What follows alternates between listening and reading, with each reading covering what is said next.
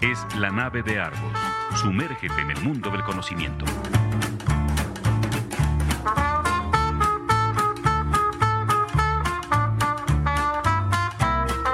La nave de Argos. Un viaje a la cultura. Bienvenidos a bordo. ¿Qué tal amigos? Bienvenidos a este programa número 139 de la nave de Argos, un nuevo viaje. Y hoy tenemos una invitada especial, muy especial. Nos está siguiendo, bueno, nos está comunicando desde la lejanísima Aguascalientes, desde el norte del Bajío. Tenemos aquí a Mariana eh, del Vergel. Bueno, Mariana Estrada, eh, su nombre de, su nombre, su nombre de, de pila, bueno, de, pila de bautismo. Eh, Mariana del Vergel, su nombre de pluma. Bienvenida Mariana, directora editorial de la revista de crítica y literatura eh, Los demonios y los días. Bienvenida esta tarde eh, aquí a la nave de Argos. Ella además es, bueno, es poeta, también ha sido fundadora del Encuentro Nacional de Revistas Literarias en Arel, Fernando Benítez, miembro de Pigmalión, un grupo organizado por la difusión literaria en Guanajuato. Ha publicado también poemas y ensayos en diversas revistas literarias, Punto de Partida, Punto en Línea, Campos de Plumas, Páginas Salmón, Maremoto Maristain, eh, también eh, en Argonauta o no, o no, o no, o me equivoco, Toño. No, todavía no, pero por próximamente confiamos en que nos envíe algo para Argonauta. no te rías, Toño, sí, que es en serio. Eh, ha participado en coloquios, seminarios de literatura en torno a la poesía hispanoamericana del siglo XX. Es egresada también de la, bueno, de la, de Valenciana, de la Universidad de Guanajuato. Eh, y eh, obtuvo el primer lugar en la tercera edición 2019 del concurso coordinado por la FENAL Mundos Posibles en la categoría de poesía. Y actualmente, como comenté, es directora editorial de la revista de creación y crítica literaria Los Demonios y los Días, que la pueden leer en www.losdemoniosylosdías.com. Y la pregunta que teníamos para, este, para esta sesión es ya que decía inicialmente, ¿no? nos faltó, nos faltó una cosa en el palmarés y es porque ah, ha sido bien reciente. Claro que, sí. el palmarés, acaban de, Ajá. acaban de, Mariana se acaba de, este, ganar, ganar en, el, ¿cómo se llama? Una de las becas de la fundación allí en, Jalapa, ¿no, Mariana? Ah, para letras También sería que bueno que nos platicara sobre ese asunto. Hace dos, tres días se acabó ya la noticia. Por eso digo que Palmarés es muy reciente. Eh, eso es silenciada, ya, listo. bueno, eh, gracias por, por esta semblanza, de verdad. Eh, creo que no, no sé, es como cuando a uno le cantan las mañanitas en el cumpleaños y no sabe a dónde ver. Pienso que así es cuando leen las, se leen las semblanzas en las mesas.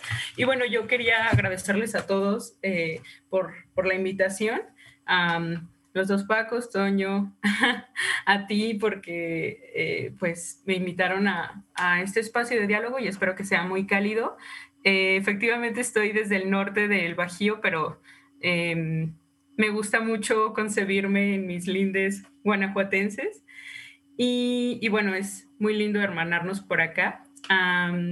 no sé, me gustaría que eh, comenzáramos un diálogo más que un, monólogo de mi parte eh, sobre inquietudes de literatura, sobre, sobre lo que vaya surgiendo en esta tarde. Sí, pero cuéntanos, cuéntanos esto de la Fundación para las Letras Mexicanas, eh, Mariana, lo de, lo de Jalapa, para, para ponernos, para empezar con el upgrade. Ay, pues hace, hace poquito mm, salieron los resultados sobre un taller de de creación, digamos, para, para jóvenes creadores, que hacen cada hace cada verano la, la, Fundación para las Letras Mexicanas en conjunto con la Universidad Veracruzana. Y pues yo intenté meter a, a la sección de ensayo literario porque eh, pues además de poesía me gusta mucho escribir ensayo literario, creo que son los dos géneros en los que me muevo y, y pues andaremos por allá. Esta vez va a ser virtual, usualmente lo hacen físicamente cada año porque pues su objetivo también es generar vínculos entre los jóvenes, ¿no? Pero digamos que todavía las situaciones en el mundo no nos permiten hacerlo físicamente. Muy bien, Mariana. Eh, cuéntanos un poquito esta, esta, esta aventura de los demonios y los días que inicia justamente durante, esta, durante tus estudios en, en la Universidad de Guanajuato. Sí, pues em, Los Demonios y los Días, digamos que surgió como una suerte de proyecto lúdico entre, ay, por allá está, yo también, justamente por eso me estaba moviendo, porque por acá tengo, tengo algunos ejemplares físicos que seguramente les estaré mandando. Allá ahorita están en Irapuato, ¿verdad? Eh, les estaré enviando algunos algunos ejemplares de los, de los dos números, porque el primero ya no tenemos ninguno, pero bueno, eh, sí, se los quiero hacer llegar, así que al final platicamos de eso. Pero bueno, Los Demonios y los Días surgió como un proyecto lúdico entre estudiantes de licenciatura hacia eh, verano de 2018. Luego, muy ingenuamente creímos que lo podríamos tener en un par de meses, no en tres meses, a lo sumo decimos, no, esto ya está a la vuelta de de la esquina y no, pues no. Se hizo tangible hasta el verano del año siguiente, en 2019. Lo pudimos presentar por primera vez en Cuernavaca en, me parece que un 9 de mayo. Ese es nuestro aniversario de la revista. Y, bueno, pues hasta ahora, hasta ahora, qué bonito. Hasta ahora lo, lo hemos conservado. Hemos pasado por ciertos retos y cambios como, como todo proyecto, pero digamos que nos ha funcionado mucho trasladar esta versión física a la versión digital. Eh, amamos el papel y nos gusta, somos amantes de ello, pero digamos que ahora tenemos otras proyecciones. Próximamente vamos a sacar una antología de jóvenes poetas. Esa sí va a ser física y además virtual. Y preferimos, digamos, eh, pues condensar esta concepción física, también porque sabemos que representa un reto. Eh, difundir la revista ahora, porque nuestro medio ahora son, digamos, envíos, ¿no? Envíos a ciertas sedes, a los propios autores, los colaboradores y, y antes podíamos presentar en museos, podíamos presentar en foros, en encuentros y ahí mismo repartíamos la revista, pero ahora digamos que las dinámicas son un poco diferentes, que poco a poco iremos viendo a ver qué, qué pasa con eso. Pero bueno, eh, sumeramente esa es la historia de, de los demonios? ¿De cuándo nació? Eh, ¿Están trabajando ahorita, según veía, en el quinto, en el quinto número o, cuántos van, van en el quinto? Sí, ahora eh, estamos por publicar el quinto número hacia julio más o menos, eh, porque la revista es semestral, es de, como, como tú decías, es de creación y crítica literaria, y lo que buscamos es crear un diálogo entre jóvenes autores que comienzan a, a andar con su pluma y voces expertices, ¿no? Por ahí tenemos colaboraciones de, David Huerta, de eh, Carlos García Gual, que eso para nosotros es como, uff, em, ¿quién más? del maestro Evodio Escalante, por ahí. Y, bueno, en el fondo creo que se puede dar un diálogo, ¿no? Entre escritores y lo mismo buscamos más o menos con los artistas visuales. También publicamos obras de artistas visuales. Ahora que tenemos el sitio web, publicamos eh, bajo el formato de galería y, antes los incluíamos como en los separadores de, la revista. Y bueno, también poníamos en diálogo sus voces, sus obras con las portadas, con los forros de, las revistas. En, el primer número tenemos una portada de Enrique Metínides, en el segundo una, de, una obra de, de Manuel Álvarez Bravo y en el tercero tenemos una obra de, em, de Rubén Pax, bueno, guanajuatense. Em, entonces, pues ahí tratamos de, poner en diálogo las obras entre, entre ambos escritores. Y pues sí, ahorita estamos por publicar el quinto número y el cuarto número ya solo fue virtual, no fue físico, pero parece ser que también se difundió muy bien y fue bien recibido. Yo tenía dos preguntas, Mariana. La, la, pregunta, la primera es, eh, y creo que es muy consonante, va a ser muy en consonancia con algo que te preguntó Álvaro Solís, este, en tu charla sobre José Carlos Becerra, es, ¿cómo es que eh, esta revista eh, le hace homenaje o por, no, a, con su nombre a Bonifaz Nuño y no a otros autores o otras cosas más locochonas, ¿no? Muy de los, voy a poner entre comillas, ¿eh? Muy de los jóvenes sino que tiene una cosa muy, muy clásica, muy tradicional mexicana en su, en su título, y supongo, no la he ojeado este, completamente, pero supongo que en su contenido también, por el, título que anuncia. Y la segunda es, ¿cuál es la diferencia? ¿Cómo se diferencia esta revista, Los Demonios y los Días, este, de otras revistas estudiantiles? Hace una semana o 15 días estuvimos platicando con Granuja. Tiene otra perspectiva, ¿no? ¿Cuál es la diferencia entonces para ti? Esas dos preguntas. Gracias por preguntar esto, Toño. Eh, me entusiasma. Sí, pues esta pregunta de, cómo se engarza con Rubén Bonifaz Nuño, eh, también en el fondo creo que mm, el proyecto nació de una unidad que formamos los fundadores oficiales de, la revista, porque bueno, como se sabe, cambian los miembros del comité, ¿no? Pero eh, por aquellos años, en 2018, teníamos un seminario de poesía todas las tardes de los miércoles y vimos en una de esas sesiones la obra de Rubén Bonifaz Nuño. Eh, la verdad es que todos quedamos como muy cautivados por ella y, recuerdo que nos quedamos mucho con este poemario de Los demonios y los días. Eh, para jóvenes que, para hombres que escriben como, como, para otros hombres que escriben como, bueno, soy mala en, memorizar versos, pero pero más o menos este concepto de por qué yo no puedo escribir poesía para otros en lugar de, digamos, consagrarlo, sino como ponerlo en diálogo, ¿no? Nos gustó mucho. Eh, también ya se tenía como la idea de crear un proyecto entre jóvenes, independientemente si fuese una, una revista o no. Y eh, pues como que todo concilió entre esas fechas de 2018 y en general creo que la imagen de Rubén Bonifaz Nuño es muy noble, ¿no? Es justamente esta idea de el hombre que se acerca a otros hombres y que le pregunta eh, en una cantina qué está recitando, ¿no? Y eso nos encantó, nos encantó es verdad que cuando hemos presentado algunos números en, ciertas presentaciones nos hemos ido a cantinas guanajuatenses justo como para hacerle honor a, a Rubén Bonifaz, ¿no? Y bueno, eh, por ahí en el, en el flyer, el eslogan, ponían eh, una frase muy bonita para mí, ¿no? Que, también siento que deviene de este sentimiento, esta cercanía que, que tenemos con Rubén Bonifaz. Eh, también en el fondo creo que, creo que la obra de Rubén Bonifaz es reconocida en México, pero queríamos llevarla más allá. Y pues al final nos gustó mucho el nombre, nos gustó la imagen y, lo conservamos.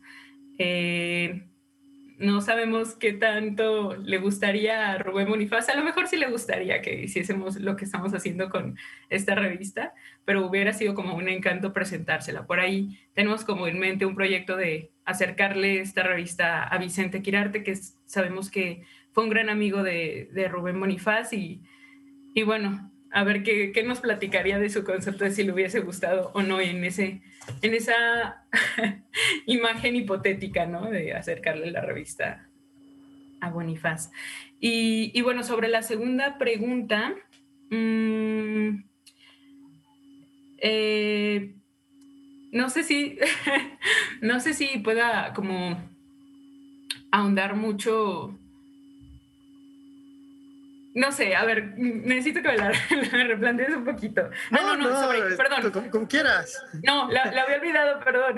ya la recordé. ¿Sobre qué, qué, qué, caracteriza a los demonios? Sí, sí bueno, ¿qué caracteriza o qué, o qué diferencia? No? Porque, o sea, siempre hay proyectos, ¿no? Es como una tradición, también muy de valenciana, o no soy muy de las escuelas de letras.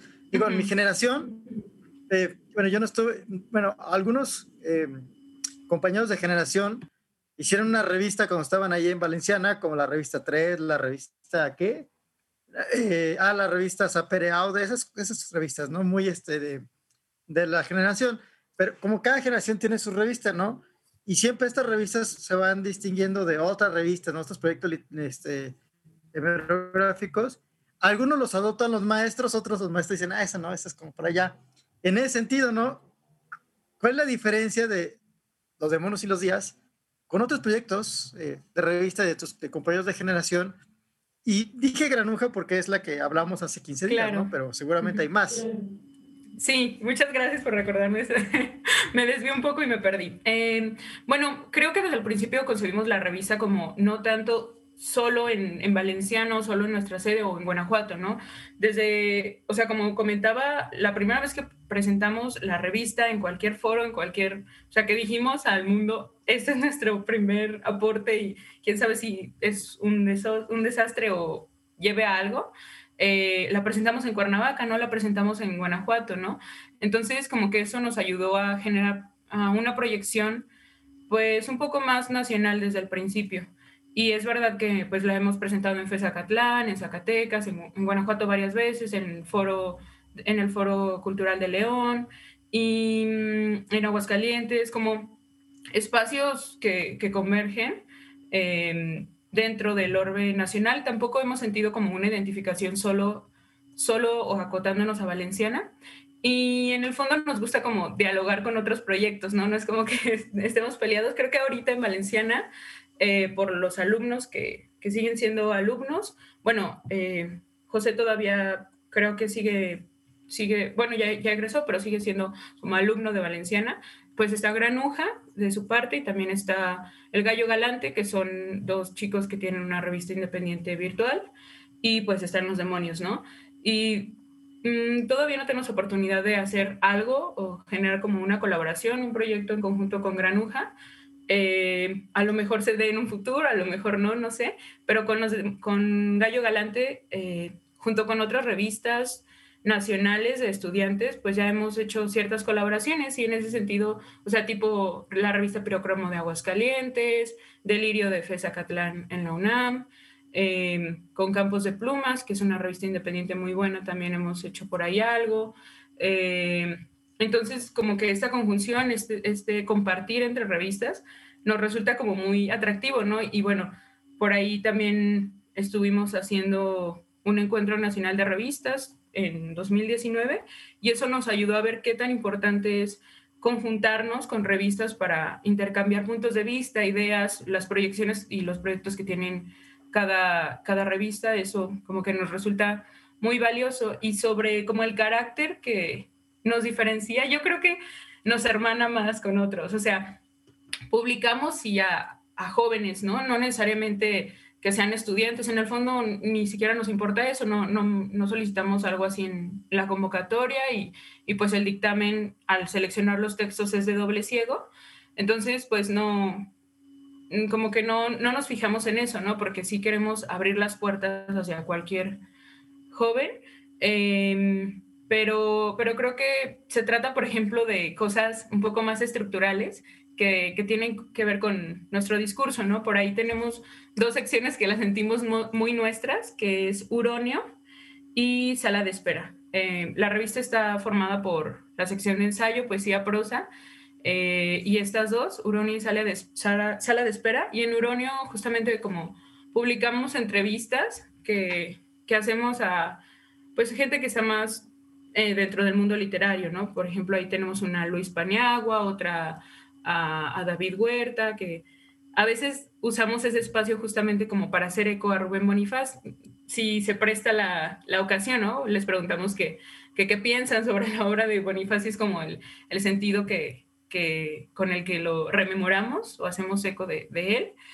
Y Sala de Espera es una sección para, digamos, hacer eco de la importancia de, del campo de la edición de textos que eh, usualmente se han perdido como en el panorama literario por algún asunto, pero que son muy valiosos de reeditar. Y justamente eh, pues Sala de Espera se compone de dos secciones, de una suerte de paratexto en donde el autor nos introduce a, al autor, tipo si yo estoy eh, reeditando unos sonetos perdidos de Rubén Bonifaz Nuño, ¿no? Entonces, perdón, sí, de Rubén Bonifaz Nuño. Entonces, hablo de Rubén Bonifaz Nuño y luego, es que iba a decir Rubén Darío, pero bueno, y, y, en, la segunda, en el segundo apartado de esta sección eh, pongo eh, los sonetos de Rubén Bonifaz Nuño, que igual ahí tenemos que tener un poco de, de cuidado con los derechos de reproducción, eh, pero usualmente, pues lo que queremos hacer es eso, ¿no? Que si alguien no conoce a un autor o no conoce una obra, brindarles espacio y al mismo tiempo hacer el ejercicio eh, brindar el espacio para em, publicar el ejercicio de la edición, que también es algo muy importante, ¿no? Y pues eso. Este, Mariana, este, yo te quería preguntar, y irnos un poquito más atrás a lo mejor un poquito cosa más personal. Primero, oh, ¿qué te, qué te hizo estudiar letras? ¿Cómo, ¿Cómo nació tu gusto por la poesía? ¿Y cómo evalúas la Escuela de, de, Letras de la Universidad de Guanajuato, de Valencia, de Valenciana? Este, pues, bueno, somos colegas, yo también soy de la Universidad de Guanajuato, pero este, ¿cómo, cómo nació? ¿Cómo, ¿Qué te dio por estudiar y de dónde nació esa, esa, ese gusto por la poesía? Eh, gracias, Marco. Bueno, pues creo que mm, comenzó con mayor formalidad en preparatoria, como muchos de nosotros. Creo que la, preparatoria, al menos en México, en, este sistema educativo escalonado, sí representa cierta incidencia importante en los jóvenes, ¿no? Porque comienzan a, a visibilizar con mayor formalidad qué es lo que les gusta, aunque no se conciba en ese tiempo o lo que fuese, pero pero sí es como importante. Entonces fue en prepa. Digamos, no sé exactamente si fue una lectura, una, si yo fui una lectora tardía, eh, como se dice, pero, pero me atrapó, ¿no? antes yo estaba como perfilada a ciencias experimentales y después dije, ¿qué es esto? Es literatura, ¿no? Y ya, no tuve vuelta atrás. Luego por ahí dicen que eh, todos los que entramos a literatura nos echamos a perder y yo les creo. en el buen sentido del término, ¿no? ¿Ya ves, Toño? y entonces, pues nada, como que empezó por ese tiempo. Mm, recuerdo que mis primeras lecturas, una de las primeras lecturas que me, que me marcó fue Crimen y Castigo. Eh, y, bueno, Raskolnikov fue como algo, una de las figuras que, que se tienen en presentes, ¿no? Más allá de una ficcionalidad o dentro de un libro. Y, después ya comencé a, perfilar mi carrera en instituciones, luego entré a la Universidad de Guanajuato y comencé a, ver que me gustaba, me estaba gustando mucho, ¿no? Que efectivamente ya estaba atrapada. y, y ya al principio yo no era tan afecta a la poesía, sinceramente. O sea, me gustaba desde antes, pero no con fervencia creo que tenían el mismo nivel que otros géneros y ahora creo que estoy tan adentro de la poesía y, el ensayo, ¿no? Pero más en la poesía, eh, como lectora que me cuesta, por ejemplo, leer narrativa, porque las, los discursos en los que funciona la, poesía es diferente, o sea, hay que hacer pausas eh, y repetir, ¿no? Y escalonar en cada palabra, porque acciona en términos de lenguaje y en la narrativa no, tenemos un seguimiento sistemático, sincrónico y a veces ya no puedo ser constante, entonces me cuesta, me tardo mucho más leyendo narrativa. Em, y bueno, eso fue como justamente a partir de estos seminarios con eh, la doctora Lilia Solórzano, que es una querida amiga y colega que eh, admiro mucho, fue cuando ya me, me inmiscuí y dije, esto es leer eh, con seriamente poesía, ¿no? Porque antes creo que no, no, no, la leía tan seriamente. Y, y, pues eso. Muy bien. Hay que felicitar a Toño también porque acaba de ser elegido para su salir en, en, una, en un trabajo que hiciste, ¿verdad? Felicidades, Toño. Felicidades. Bien, pues qué, qué, bien. ¿Y escribir? ¿Cómo, cómo empezaste a escribir? ¿Cómo te nació? Eh, eh, Gracias, Marco. Esa, esa, eh, emoción por escribir, porque bueno, yo lo he intentado, pero Toño me quitó ya todas las esperanzas de escribir poesía. No, ¿cómo, Toño? no sé, creo que, digo, yo sé que suena muy cliché decir que todos escribimos, ¿no? Pero es importante ser conscientes que la mayoría del proceso de escritura pasa en el pensamiento. Todo pasa en el pensamiento y, luego ya al momento de bajarlo a la página, ok, es todavía otra chamba, ¿no? Porque em, tenemos que corregir y tenemos que corregir muchísimo y, y, también tenemos que tirar muchas cosas a la basura y aprender a hacerlo es doloroso y es difícil, pero, pero mucho del proceso pasa en el pensamiento y al momento de alinear ideas, de conjuntar, de crear imágenes, de fijarlas en nuestro pensamiento ya es eh, otro proceso muy importante, ¿no?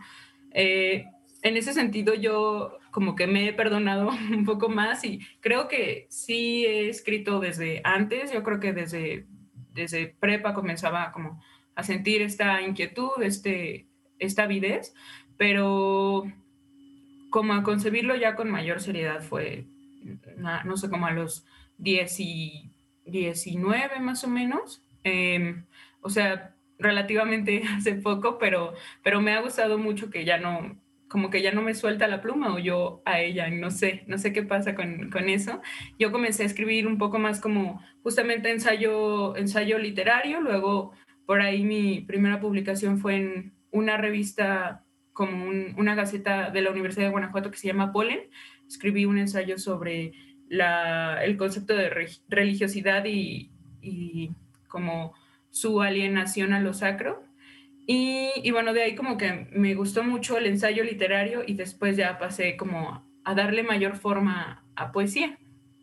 Y el año pasado me funcionó mucho como para eh, asentar más las cosas sobre un proyecto poco de mayor aliento que sigo trabajando, que se llama En pleno río, encallando a media vida, que es un poemario que tengo todavía mucho en el horno, pero, pero bueno, fue con él que comencé a experimentar mucho más la poesía como en unidad, ¿no? En unidad de formato libro. Muy bien, Mariana. Eh, bueno, pues estaremos preparándonos para en la segunda parte del programa escuchar algunos de tus, de tus poemas de viva voz, así en vivo y en directo, eh, sin intermediarios. Eh, pero por el momento propondría una pausa. Ya empezaron las lluvias en la región, finalmente andamos pidiendo, pidiendo agua, pero vamos, esta, esta música que vamos a escuchar de Wizard, pues hablará del sol y se llama Island in the Sun. Así que vamos a escuchar algo de música y regresamos para seguir conversando sobre demonios, eh, sobre días, sobre mucho sol y mucha poesía con Mariana del Vergel. En un momento regresamos aquí en este programa número 139 de la nave de Arcos.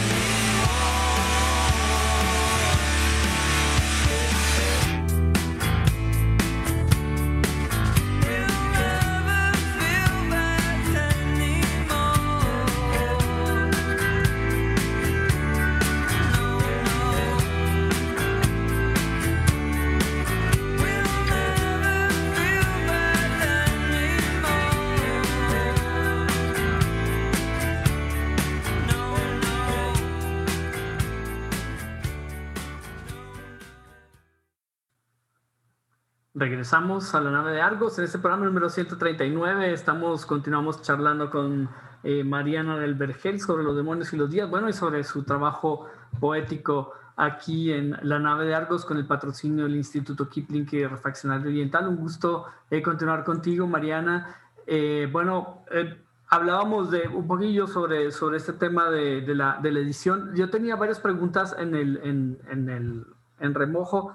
Eh, eh, también un detalle sobre la revista, eh, sobre los números. La, la, revista, no, bueno, cuéntanos un poquito cuántos, cuántos ejemplares tiran, cómo funciona el tema de la revista online, sobre la, la el, cómo es la cómo es el movimiento, la revista, o sea, cómo, es, cómo son las colaboraciones también con otras, con otras revistas que comentabas al inicio, al inicio de nuestro programa. Cuéntanos un poquito, un poquito sobre esta parte eh, logística técnica de diseño de la revista? ¿Cómo, cómo han funcionado? Sí, pues eh, nuestro tiraje siempre ha sido de 500 ejemplares, o sea, no es mucho, tampoco es poco, creo que nos lo hemos llevado tranquilo con ese, justo porque si fuesen, si fuesen más, creo que tendríamos un descontrol en la difusión, y si fuesen menos, también se nos acabarían muy rápido, justo el, el primer número este que les mostraba, ni siquiera nosotros tenemos, lo cual es un poco malo porque no tenemos en nuestro acervo, nuestro archivo, pero bueno, eh, así pasa. Eh, y bueno, sobre también respecto a términos formales, la revista, por ejemplo, el primer número tiene una dimensión mucho más pequeñita en físico que la, la, segunda y la tercera, pero todos nuestros números están impresos en blanco y negro, en internos y en forros también en blanco y negro. Entonces, pues este tipo de cosas sí los considerábamos al momento de, eh, seleccionar una obra para, que, para pedir los derechos de reproducción sobre, eh, por ejemplo, con Metini, con Rubén Pax o algo así, justo porque em, no es algo que planeamos desde el principio, pero ya forma parte del carácter de los demonios, como este concepto de limpieza dentro de, del diseño de internos, también porque a, a, nuestra formadora le gusta mucho lo limpio y, y nos ha gustado mucho, ¿no? Como que estamos entre lo formal, pero también lo lúdico a través de este estos, este juego de, colores de escala de, negro, perdón. Y eh, también esto es algo que hemos tratado de trasladar a la página, al sitio web. Eh, es verdad que ahora tenemos unas herramientas y que son herramientas diferentes que hacen que, por ejemplo, las colaboraciones visuales, eh, pues tengan otros discursos de presentación, ¿no? Al momento de nosotros de ver una página, usualmente las estamos viendo en dispositivos móviles, en tabletas o en celulares, y lo que hacemos es ver hacia abajo, scrollamos, ¿no? Entonces, como leemos hacia abajo, eso ya implica otro tipo de discurso, eh, al menos en la lectura y también en la lectura de obras visuales, ¿no? Entonces, ese tipo de cosas todavía, eh, digamos que seguimos como trabajando en ello porque tenemos que tomarlo en cuenta por ahí, por ejemplo, creo que era Nietzsche el que decía que al momento de escribir tenía que pegar un montón de hojas en su máquina de escritura porque sentía que si se terminaba una hoja, se terminaba su escritura, como que se cortaba su, su inspiración, ¿no? Y pienso que pasa algo similar con los lectores. O sea, ahora tenemos tanto bombardeo de información que tenemos que luchar en contra o a contracorriente de Em, pues el lector que está tan bombardeado y tan distraído que no le presta completamente su atención algo virtual.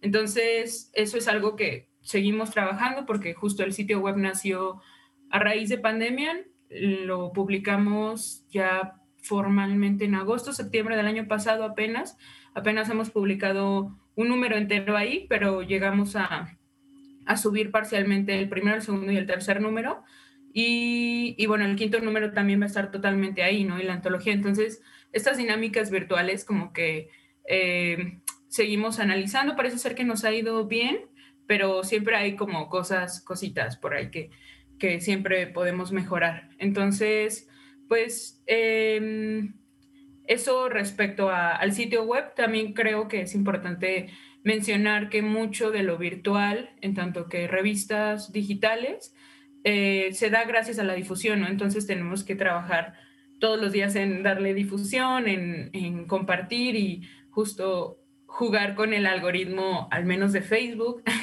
o de Instagram, que son diferentes para que las personas puedan acercarse más a, las colaboraciones, ¿no? Y respecto a mm, colaboraciones con otras revistas, pues tuvimos, por ejemplo, este encuentro de revistas. Em, fue nacional porque fueron algunas revistas de Bajío, fueron revistas sobre todo también del el centro. Del norte nos faltaron ahí contemplar, pero, pero esperamos que en una próxima edición pues también lo haya, ¿no? Y, sobre todo em, encontrarnos con, con más revistas de, del Bajío es también muy lindo, tipo estaba el, el, el canto de la huehuete también estaba por ahí y, y demás. Em, y otra colaboración que hicimos fue a raíz de, de, pandemia, como que todas las revistas nos sentíamos muy atascadas, como que no sabíamos qué iba a hacer, las que estábamos solo en formato físico decíamos, pues ya valió, ¿no? Y, creamos como una suerte de red pequeñita durante ese tiempo creamos una dinámica que se llamó Focaris, en donde en colaboración con, creo que ocho revistas, eh, sacamos una convocatoria de textos pequeñitos, ¿no? Para estimular a las personas que escribieran sobre la pandemia, sobre el hogar, el fuego, como denomina la, palabra, y nosotros nos comprometíamos en nuestros sitios web a difundir esas eh, colaboraciones pequeñitas, ¿no? Entonces, pues fue como muy grato porque así nos dimos estímulo a nosotros de que podíamos seguir haciendo algo y trabajando y a ver este, dentro de esa incertidumbre una luz al final del túnel y también a las personas a que siguieran escribiendo, ¿no? Entonces, por ejemplo, por ahí son como las, las dos colaboraciones como que nos han unido a más número de revistas y venideras todavía no contemplamos, pero seguro que va a salir algo por ahí, seguro.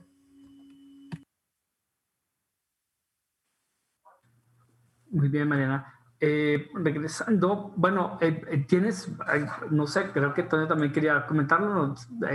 queremos escuchar algo de tu, de tu trabajo, de tu trabajo poético de, viva voz. ¿Te, te parece si, si, comentamos algo ahorita? ¿Puedes, ¿Puedes leernos algo ahorita? Sí, sí, sí, me gustaría. Ya preparé un par de textos. Dime. Yo quería preguntarle algo, Mariano. Estaba viendo Ah, tú ganaste el premio en, 98. O sea, pues, e, eres, realmente muy joven ¿eh? en Aguascalientes. ¿Sí lo eh, fue ese año realmente? No, ella ah, nació en el 98. Yo, yo nací en el 98. Ah, ok. Sí, dije, pues, ¿cómo? Algo, no para. es ah, mi genética. Ah, sí, entonces. Ah, y bueno, yo creo que es una, una, experiencia padrísima haber ganado un premio tan importante como el Aguascalientes de Poesía, ¿no? No, no, no gané el Aguascalientes de Poesía. No, Aguascalientes, no, más bien, creo que redacción, más bien que Aguascalientes se ganó el premio con Mariana en el año 98. Ah. bueno, ya, salió el play, ya salió el peine. Así, así estaba preparado. ¿eh? Gracias, Jaime. Así, Adelante. Bueno, después ya, ya me desenrojé. Em, sí, voy a leer un par de textos. Son pequeñitos, son dos poemas. Uno eh, está publicado en punto de partida y fue a raíz de una convocatoria del encierro, justo en pandemia. Y eh, otro que es inédito, pero me gusta mucho. Está medio fresco este texto, así que espero que, que también les guste a las personas que nos están escuchando por allá. El primero se llama Anfitrión. Anfitrión. Como son dos actos los que el sol programa día con día, el huésped aprendió en imitación y entró desde hace muchos techos en unas doble. A veces se corona bienvenido, come, se arropa, dormita y si le da oportunidad, descubre el altar de los deseos y reza a su santo favorito. Otras muchas veces debe quitarse el vestido de lino y el anillo de sello y jugar al enfermero que no dobla la faz de su firmeza, ni aun cuando conoce el desierto eremita en el en vez de su máscara. Y bueno, ese es anfitrión. Y me gustaría leerles un segundo, también está cortito, que se llama Sillas y lo escribí a propósito de... Eh, me gusta mucho una escritora, poeta que, se llama Vislava Simborska. Tiene un poema que se llama Ropas eh, y me inspiró un poco a hacer este poema. Sillas. Te sientas, nos sentamos, se sientan. Poltronas, butacas, reclinables, de madera, forja, terciopelos móviles, binarias, secreteras, puestas todas a descanso, utilidad y pensamiento, respaldo de memorias, confesiones balbuceadas a Dios en la sala de espera. Por ahora, dice la psicóloga, no es nada. Levántese, por favor. Tome aire, medita en caso de, camine, repare en las roturas, vuelva a cada una de sus partes. Ya es hora de cambiar su respaldo. Ya es hora de tomar la paralítica por lo que es. Las serpientes tienen también cuatro patas y muchas veces se les quiebra la vara con que miden. Y yo solo veía los huecos, el espacio que hay entre las sillas. Y, bueno, ese es Sillas. Em, también muchas gracias por la lectura de, el espacio para la lectura de mi obra, que anda por ahí y por allá y, bueno, se sigue horneando mucho. Oye, eh, Mariana, pues qué, qué, lindos poemas, ¿no? Este, a ver qué nos dice Marco, porque últimamente también ha dado de, con la poesía de los jóvenes, como que sí, como que no, como que sí, que, que no, ¿verdad? Oye, por cierto, quería preguntarte, una cosa que estamos platicando acá por el interno con, con Jaime, eh, nos llama la atención eh, el encuentro que organizaste hace un año de mujeres poetas, y la pregunta va, eh, ¿este año va a haber otro, un segundo encuentro de mujeres poetas? ¿O hacia dónde va? ¿O cómo nació eso? ¿No? Para irme hacia, hacia atrás poquito. ¿O un, nuevo encuentro de revistas también, no sé, por ahí?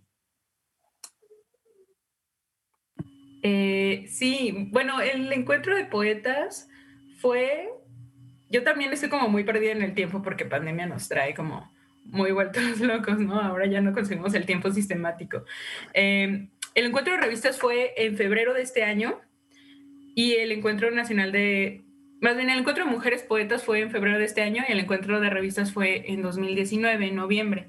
El de 2020 no lo hicimos justo por pandemia y porque como que queríamos, queremos hacerlo físico porque fue una dinámica muy linda traer a las personas a Guanajuato y ya se sabe cómo es la capital, no sé, como que es muy llamativa y muy atractiva para, para todos y muy cálida como en diferentes contextos. Entonces, yo creo que este, este año sí se hace y si nos retrasamos hacia finales de 2020, de 2021, pues va a ser a principios de 2022, en enero.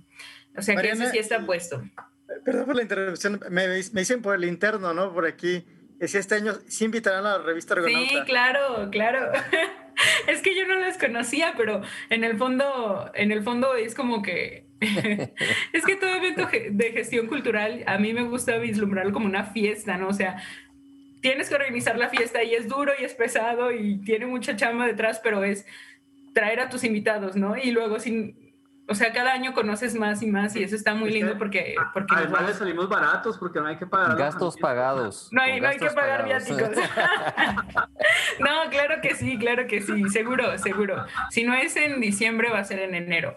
Y, y también ahí estaremos viendo eh, sobre la sede porque queremos hacer una colaboración entre dos, ¿no? Queremos hacer que pues esto vaya creciendo un poco más eh, lo tenemos contemplado en San Luis Potosí con otros colegas que también tienen proyectos allá eh, de, de, edición, pero estamos viendo todavía como que esas son cosas que tenemos que seguir asentando sobre la mesa pronto, pero, pero seguro que se hará una segunda edición. Y sobre el encuentro de mujeres poetas, eh, ese se hizo, se comenzó a, a gestar, gestionar mi idea como en septiembre del año pasado se realizó a principios de febrero de este y surgió con una inquietud que es justamente la promoción de voces de poetas mujeres jóvenes, eh, específicamente jóvenes, justo porque pues ya se sabe que siempre se concibe esta suerte de informalidad o, estado subyugado, ¿no? Que es menor, claro que se tiene menos experiencia y se está experimentando, pero no por eso no tiene invalidez o es eh, de valor menor. Em, y bueno, yo presenté este proyecto a la editorial de La Rana, lo presenté con el, por medio del Instituto Estatal de la Cultura de Guanajuato y ellos pues vieron que tenía potencial, me apoyaron y, y vieron ahí una luz. Entonces, en ese sentido, pues ya estoy muy agradecida porque confiaron en el proyecto. Y eso va a derivar en un, prontamente va a derivar en un proyecto escrito, en un proyecto tangible escrito, que es una antología justo a partir de, del encuentro que se suscitó en, en febrero y fue muy lindo porque em, pues muchas de las poetas no se conocían entre sí y a partir de ahí surgió algo muy valioso. Otras de las poetas ya se conocían y, y es como un, un proyecto inextenso, ¿no? Un proyecto, un diálogo inextenso, colectivo, en donde eh, a partir de cierto discurso, cierto encuentro, luego se vuelven a encontrar en este otro y estos encuentros siempre derivan en otro y otro y eso es muy lindo hasta que se vayan uniendo más voces y vaya creciendo esto. El que a mí me inspiró mucho, el proyecto que a mí me inspiró mucho para también hacer eh, momento de, al momento de la elección de las voces para el encuentro y generar las invitaciones, fue una antología de poetas mujeres que que se llama Novísimas, es editada por la editorial independiente de los libros del perro, eh, por la poeta Cel Cabrera, y, bueno, muchas de las voces, todas las voces que están ahí nacieron entre el 89 y 1999, creo que hasta el 2000 llega. O sea, es una brecha casi de 10 años, poquito más de 10 años, y y pues también da un panorama diferente de cómo se está revolucionando la concepción de la literatura escrita por mujeres y eso es muy lindo, ¿no? Luego derivó este proyecto de Encuentro de Mujeres Poetas en Guanajuato y luego digamos que hubo otra suerte de diálogo en donde pues estos últimos dos em, se unieron a, Primavera Bonita, que fue un festival de, tres días. Em, para promover la, la escritura de mujeres. Eh, también en ese yo también estuve participando en, en términos de gestión con igual la, la, poeta Cel Cabrera, pero este pues ya tenía como una proyección superior, ¿no? Porque eran más de 100, 100 escritoras y fue también muy lindo eh, participar en, en él. De tu poesía justamente del, del, trabajo, bueno, con el tema relacionado a las mujeres, estaba viendo aquí un poema que tienes que se llama eh, Mi madre es un extraterrestre. Extraterrestre, Me parece muy, muy, muy, muy bonito. No sé si quieras que, que lo, lea, lo leamos aquí también, aquí, en, bueno, ya no en voz tuya, pero en voz de alguno de nosotros. No sé si te, si te gustaría, que me parece interesante. Sí, sí, por favor. sí. Eh, pues tengo aquí, dice, eh, por ser algún día, por ser, puede ser que algún día invitemos a un habitante de Marte para un fin de semana en nuestra casa, en este epígrafe de Rosario Castellanos. Mi madre es un extraterrestre que domina la Tierra de los andamios ocultos al pasado, las cuentas del alcohol ante su padre y una que otra espiga de esperanza guardada para siempre entre su vientre cuando se pone el casco, se pintan a carinas cada flor de paño y deja ver solo en su mirada horizontal la coartada perfecta de su vilo, amarrado al planeta en afecciones. Sus manos enguantadas, llenas de espacio, convergen en la asfixia ciega de un virus que aturde cuando acercamos nuestra lupa a una solar distancia calculada sin saber nada del humano o su herencia hormiga. Mi madre sabe que enmudecemos mientras mentimos decididos y en la cama decimos con coraje, somos inmortales. Lo sé porque anoche algún hermano mío levantó en alto una bandera blanca con ayuda de, su otro, de otro brazo y cerca de las doce terminó su ritual por designio ajeno, bañándose en tierra caliza. Mi madre es y nos deja ver y sabe pero no son sus cuidados o su mote lo que nos impiden compartirle un abrazo de media tarde o la sopa de mar salado. Es que no podemos entrar ni salir de nuestro yelmo, estamos encerrados, como ella noble sí lo hace cuando viste sin peligro su extraña bata blanca. Poema de Mariana Derbergel, aquí esta tarde en la nave de Argos. Mi madre es un extraterrestre. Muchas gracias, eh, Mariana. Hay más preguntas. Creo que pues, quería, había preguntas por ahí también, Marco o Toño. Yo, yo quería comentar, bueno, sí, yo lo estoy comentando con Toño, algunas este, brechas generacionales que tenemos, obviamente y visiblemente. Este, eh, algunas de las cosas que, hemos leído, bueno, pues, obviamente no son mucho del agrado tal vez de Paco y mío, que somos los que estamos ahorita acá arriba, pero estamos, este, pero por ejemplo, lo que acabo de escuchar y lo que yo leí acá en, eh, tuyo, Mariana, la verdad me, gustó mucho, está muy, muy padre. Este, y la semana pasada hablamos de otro, no voy a decir el nombre del otro porque ya no me acuerdo, no me gustó nada.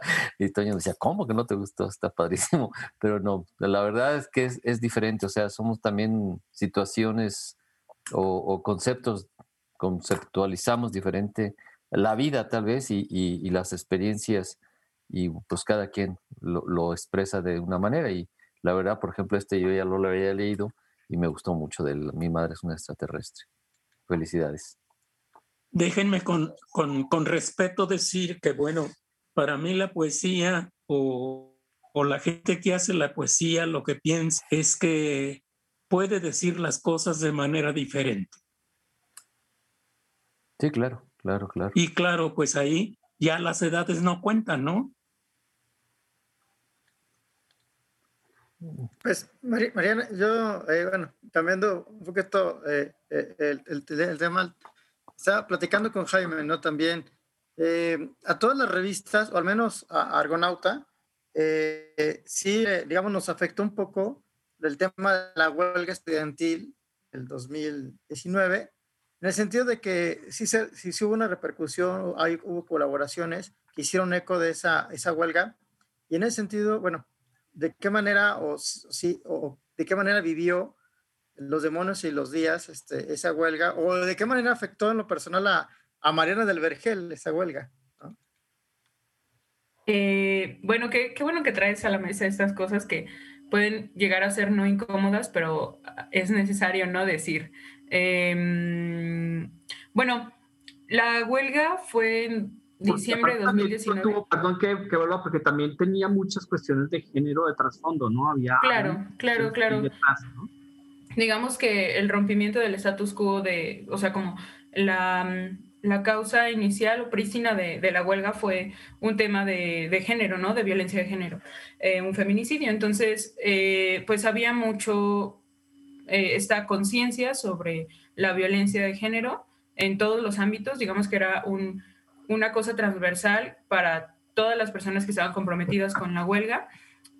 nosotros teníamos una presentación en la, en la Feria Internacional de Guadalajara, en la, en la FIL.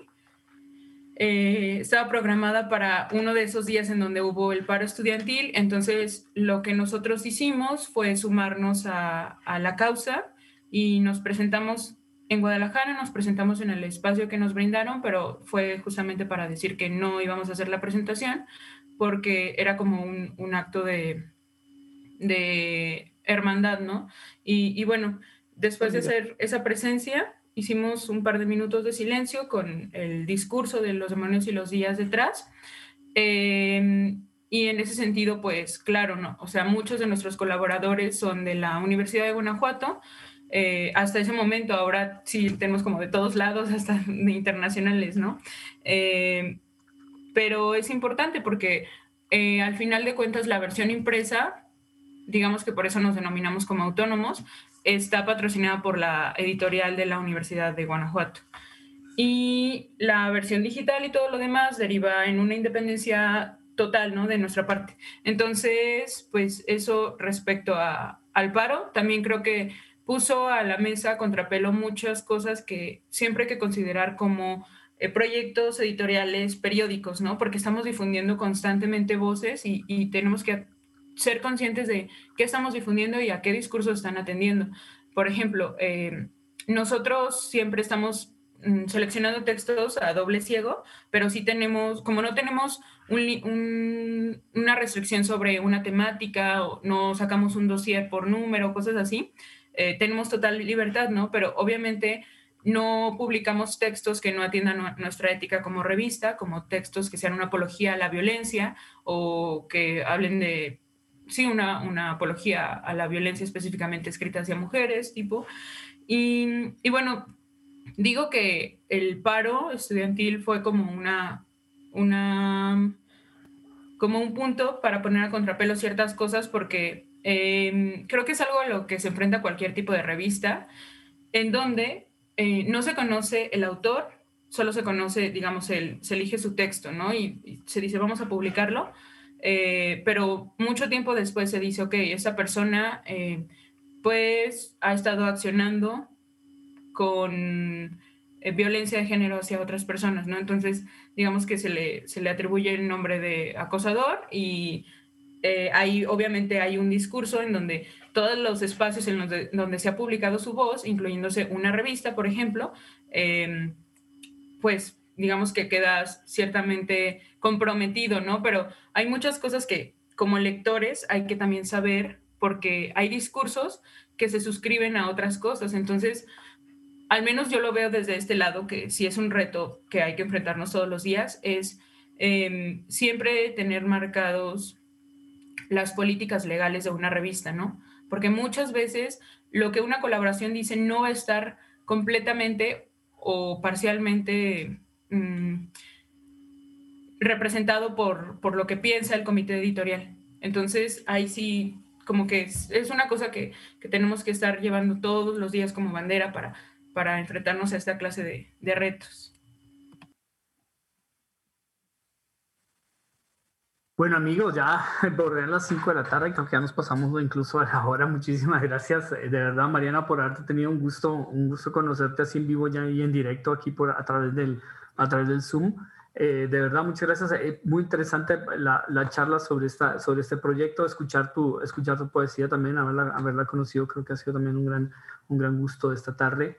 y bueno, también pues para agradecerles a, a todos los demás, invitarlos a que nos escuchen la semana entrante y también en, este, en el programa número 140 ya de la nave de Argos eh, tendremos eh, aquí a Nayeli Cuellar y a Fernando Barba. Eh, tenemos nuevamente a Fernando Barba, volveremos a hablar de el Pachamoma que reabrió puertas en, en, la ciudad de Irapuato, en el centro de Irapuato. Estaremos hablando de la mudanza del nuevo hogar del Pachamoma, de este museo de arte visionario y, autóctono en, en bueno, y, y e indígena en, Irapuato. Muy interesante el, el, proyecto que viene, cómo, se ha fortalecido el proyecto. Estaremos escuchándolo con ellos.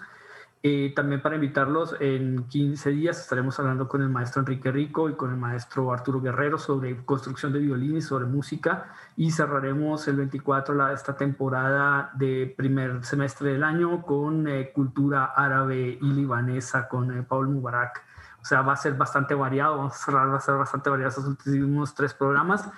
Eh, ya para cerrar este y nos volveremos a ver, yo creo que ya sea mediados de agosto, ya avisaremos oportunamente cuando reabriremos temporada para el segundo semestre de este 2021. Eh, también invitarlos a las 7 de la tarde, quienes quieran conectarse, tendremos presentación de nuestro libro Políticamente Incorrecto, este plaquete que, nuevo que presentamos hace unas semanas, el 20 de mayo en el CREA eh, de autores irapuatenses, ocho autores, ocho relatos de Irapuato. Eh, también estará presentándose en el segundo foro virtual eh, de, organizado por el IEC. bueno, esperamos que nos puedan acompañar a través de las redes sociales del Instituto Municipal de Cultura, Arte y Recreación de Irapuato.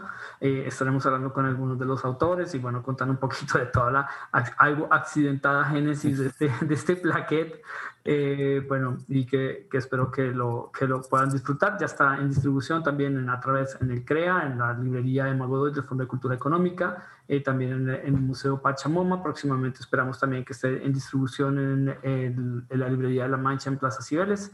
60 eh, pesitos que ni enriquecen ni empobrecen a nadie para y colaboran con el arte en Irapuato. Entonces, eh, muchísimas gracias por escucharnos esta tarde. Este fue el programa número 139. Nos despedimos con una música. Nos pediste a Leonard Cohen para cerrar, eh, Mariana, y encontré un, un tema que venía creo que perfecto, se llama Solo Marianne. Entonces, Mariana, muchísimas gracias por acompañarnos esta tarde. Los dejamos con la poesía y música de Leonard Cohen. Eh, muchísimas gracias por acompañarnos. Buenas tardes y este fue la nave de Argos de esta tarde. Gracias, Mariana. Felicidades. muy bien. Hasta luego. Hasta pronto. Gracias. Bien. un gusto. Hasta luego. Gracias.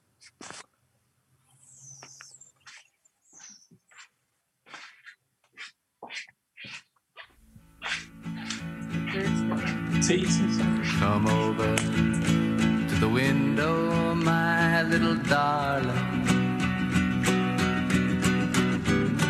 I'd like to try to read your palm. I used to think I was some kind of gypsy boy.